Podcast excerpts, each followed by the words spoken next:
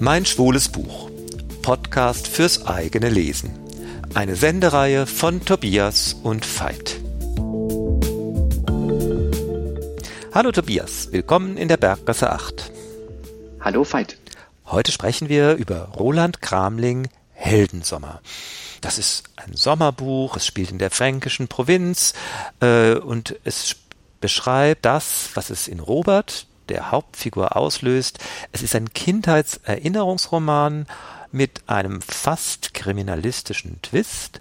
Und das ist insofern auch ganz interessant, weil, wie sich später herausstellen wird, war Heldensommer so ein bisschen auch die Fingerübung für die beiden Krimis, die Roland Gramling Jahre später geschrieben hat. Ja, und wir begegnen in diesem Buch, du hast das schon gesagt, Robert, das ist die Hauptperson, er ist etwa Mitte 30 Jahre alt. Er wohnt in Berlin, aber er stammt aus der fränkischen Provinz, nämlich aus einem Ort namens Kinsbach. Das ist eher ein Dorf. Seit Jahren lebt er schon in Berlin. Er ist mehr oder minder dorthin geflüchtet. Er hat es in seinem Kaff einfach daheim nicht mehr ausgehalten. Das heißt, aus dem Dorf hinein in den Moloch der Großstadt. Ähm, und er hatte eine Zeit, wo Berlin ihn fast verschluckt hätte, hat es aber nicht. Er wurde nicht verschluckt durch Berlin, aber Berlin hat ihm die Möglichkeit gegeben, sein Schwulsein endlich in vollen Zügen zu leben und zu genießen. Ja, und da in Berlin hat er auch Gunnar kennengelernt. Der stammt aus Island und mit den, bei den beiden zwischen Gunnar und Robert hat es halt ganz schnell gefunkt. Und es ist eine richtig enge, tiefe, langjährige Beziehung entstanden. Jetzt auf einmal erreicht Robert in Berlin die Nachricht von zu Hause, dass seine Großmutter Erna einen Schlaganfall bekommen hat und im Krankenhaus liegt. Seine Großmutter hat ihm sehr viel bedeutet. Sie war immer eine Bezugsperson äh, in dem völlig homophoben Haushalt, in dem er aufgewachsen ist. Seine Eltern haben ihn auch völlig zurückgewiesen als Schwulen. Deswegen haben sie auch Gunnar, seinen Freund und Lebensgefährten, nie kennengelernt. Und ähm, jetzt ist es sieben Jahre her, dass er gar nicht mehr zu Hause gewesen ist. Äh, er hat überhaupt kein Verhältnis mehr eigentlich zu seinen Eltern. Und äh, da gibt es einige Leichen im Keller, einiges, was ungeklärt ist in dieser Familie. Das klärt sich aber erst nach und nach im Buch. Ja, und jetzt muss man sich vorstellen, Robert, der nach Berlin geflüchtet ist, kommt wieder zurück nach Kinsbach in sein ländliches und verstocktes Daheim. Und diese Konfrontation ist für ihn erstmal, also vielleicht jetzt kein Schock, aber er ist nicht ganz begeistert, da wieder zu sein, die Orte zu sehen. Und man merkt, die Atmosphäre ist sehr bedrückend erstmal.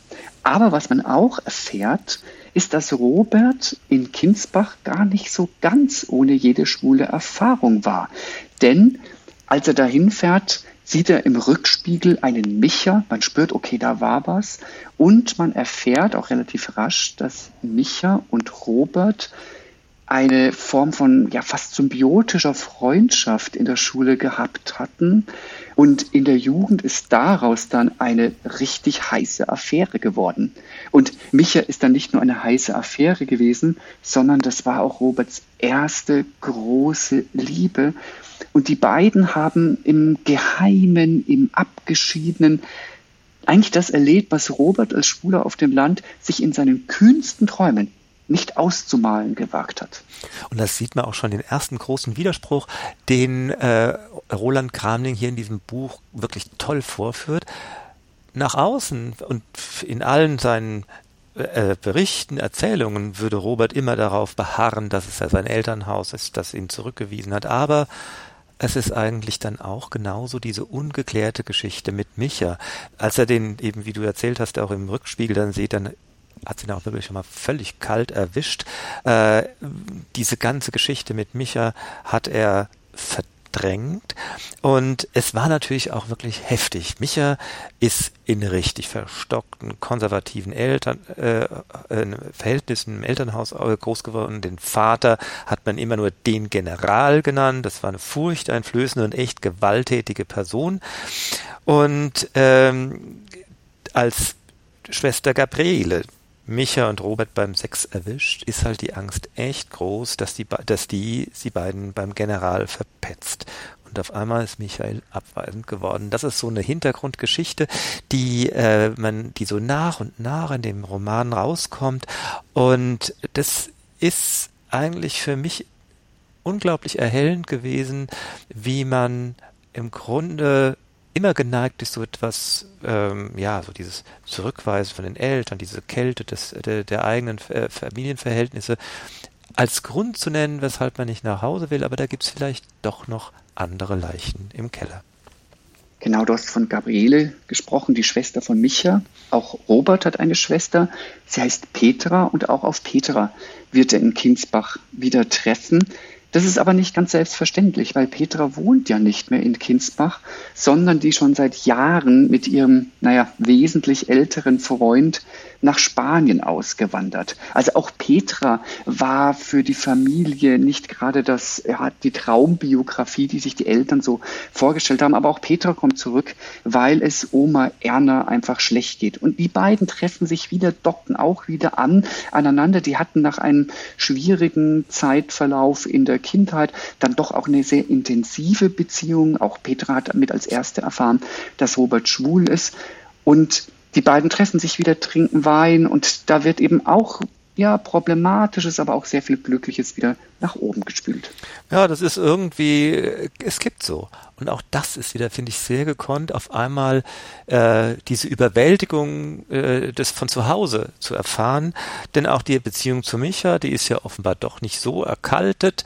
Da bahnt sich auch was ab und eben in diesen leicht betrunkenen Abendgesprächen äh, lässt sich Robert fast auch schon zu der Fantasie hinreißen. Ja, er bleibt da in diesem ländlichen Idyll, was natürlich alles ganz furchtbar in Wahrheit ist und im nahegelegenen äh, der nächsten nahegelegenen größeren Ortschaft gibt es ein Programmkino, das könnte er übernehmen.